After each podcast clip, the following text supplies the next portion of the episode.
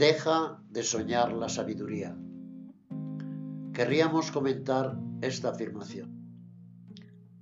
Deja de soñar la sabiduría. Si estás haciendo un trabajo espiritual, estás buscando la sabiduría. Pues la locura o lo contrario de la sabiduría consiste en no preocuparse de lo espiritual. Ya que el verdadero espiritual, el verdadero religioso, se preocupa del más allá, no preocuparse de lo espiritual, es hacer como si uno fuera inmortal, mientras que es evidente que la muerte es un hecho ineluctable. Hacer como si ignoras esta evidencia es un signo de locura. Por tanto, haces un trabajo espiritual y vas en búsqueda de la sabiduría. Felicidades. Sin embargo, será preciso definir la forma de sabiduría de la que hablamos. Para nosotros, la sabiduría surge de la vivencia de la dimensión espiritual.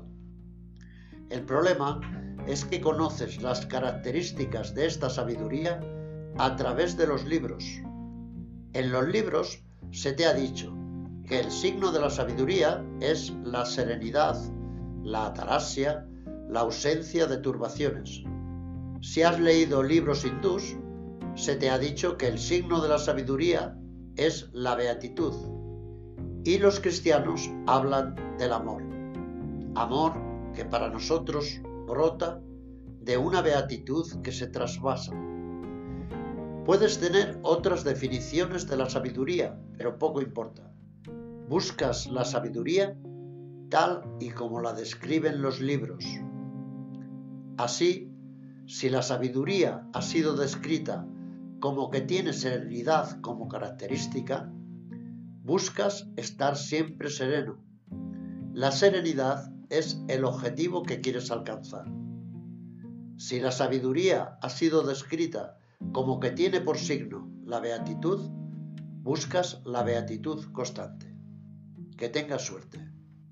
Tienes toda nuestra compasión, pues lo que buscas es imposible. ¿Por qué es imposible? Porque buscas lo fijo en un universo en movimiento. Gracias a tu gran inteligencia habrás notado que en el mundo aprendido por tus sentidos todo cambia. Es lo que se le ha llamado la impermanencia. La madre, muy querida, se vuelve un cadáver. El bello paisaje se desfigura. Los glaciares desaparecen. Es así.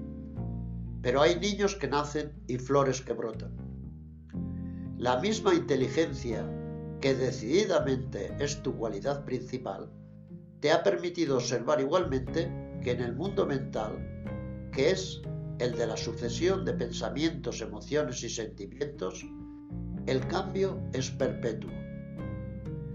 Estando el mundo exterior y el mundo interior en cambio constante, ¿dónde pues quieres encontrar la serenidad o la beatitud constante que buscas? Es evidente que la serenidad, la beatitud o la caridad que buscas pueden definirse como estados interiores y que los estados interiores se sitúan en el seno de la fenomenología psicológica. Por tanto, si resumimos la situación, la fenomenología psicológica es naturalmente impermanente y en el seno de esta fenomenología en movimiento e inconstante buscas un estado de beatitud serenidad o de caridad constante. Comprendes la exclamación que surge en el seno de nuestra propia fenomenología. Mi pobre amigo, tu búsqueda no tiene esperanza.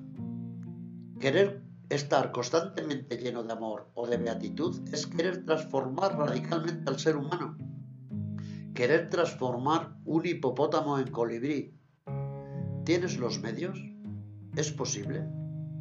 Pensamos que no. Añadimos esto.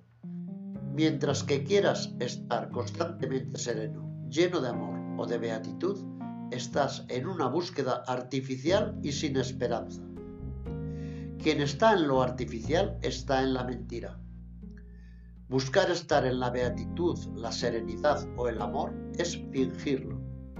Fingir es tener una actitud mentirosa. Tu búsqueda consiste en querer imitar a los sabios. Se te ha dicho que ellos estaban llenos de amor, de serenidad, de beatitud, y te esfuerzas en estar así. Estos esfuerzos son fingir. ¡Qué tristeza! La verdadera serenidad, la verdadera beatitud, el verdadero amor son consecuencias involuntarias, no es el fruto de los esfuerzos realizados por pálidos imitadores.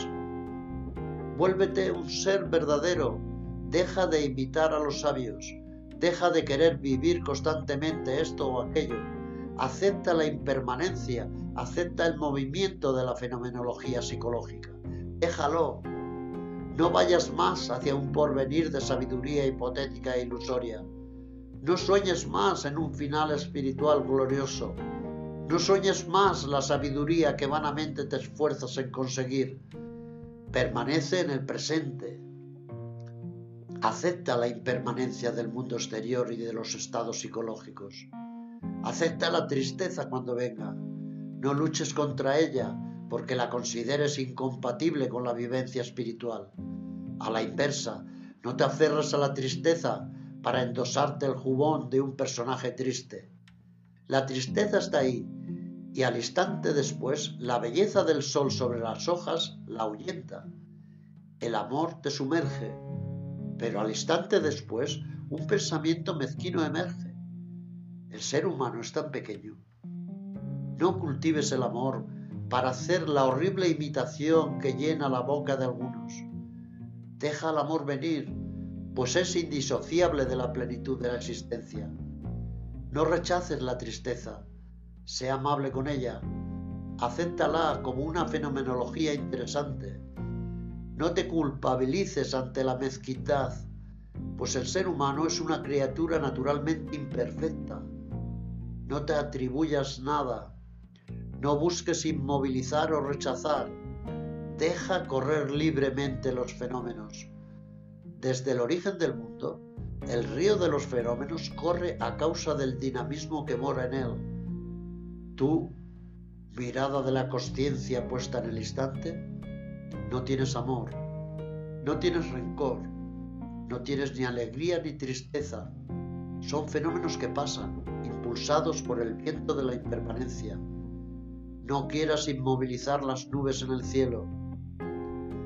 Entonces, si no cultivas nada, si no cultivas nada, si dejas pasar todos los fenómenos ante la lucidez de tu mirada, puede ser, puede muy bien ser, que más allá del movimiento psicológico aparecerán una serenidad, una beatitud y un amor perfecto que no deberán nada al ser humano, que no serán fruto de un esfuerzo, que no estarán ni determinados ni influenciados por las circunstancias.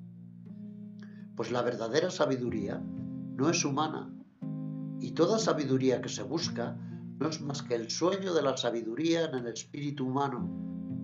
Deja de soñar la espiritualidad, la sabiduría o la realización. Acepta todo, Mira los fenómenos sensoriales y psicológicos. Mira atentamente, con una atención que excluya la ensoñación de una implicación con lo que es percibido. ¡Qué descubrimiento! Ver es ver, no es pensar que se ve, no es imaginarse que debe verse de tal o cual manera. Quien no está ilusoriamente implicado en lo percibido, no se detiene en el sufrimiento. No sufre más que el tiempo que el personaje se imagina ser el propietario del sufrimiento. Así, sin la ensoñación de una implicación, placeres y sufrimientos se alternan naturalmente. Sabiduría y tontería se manifiestan. Verano y otoño se suceden sin intervención. Es la vida humana es la pequeña, irrisoria y maravillosa vida humana. El milagro de la vida está ante tus ojos, no lo olvides. Sé curioso ante el espectáculo que produce tu energía, con sus alternancias y su flujo lleno de impermanencia. No te pongas tenso, no busques ninguna permanencia, ninguna vivencia particular y constante. Entonces, sí, quizás muy bien, detrás de la impermanencia se perfilará lo constante. Detrás de las alegrías y las penas efímeras, la beatitud eterna. Detrás de los estados psicológicos se define la cálida luz del amor. Tu error era el buscar en el espectáculo lo que se encuentra más allá de lo percibido. Tu error era perseguir el sueño de una sabiduría y de una perfección imaginada por la mente. La perfección no es de este mundo. Tú eres la perfección que percibe la imperfección humana.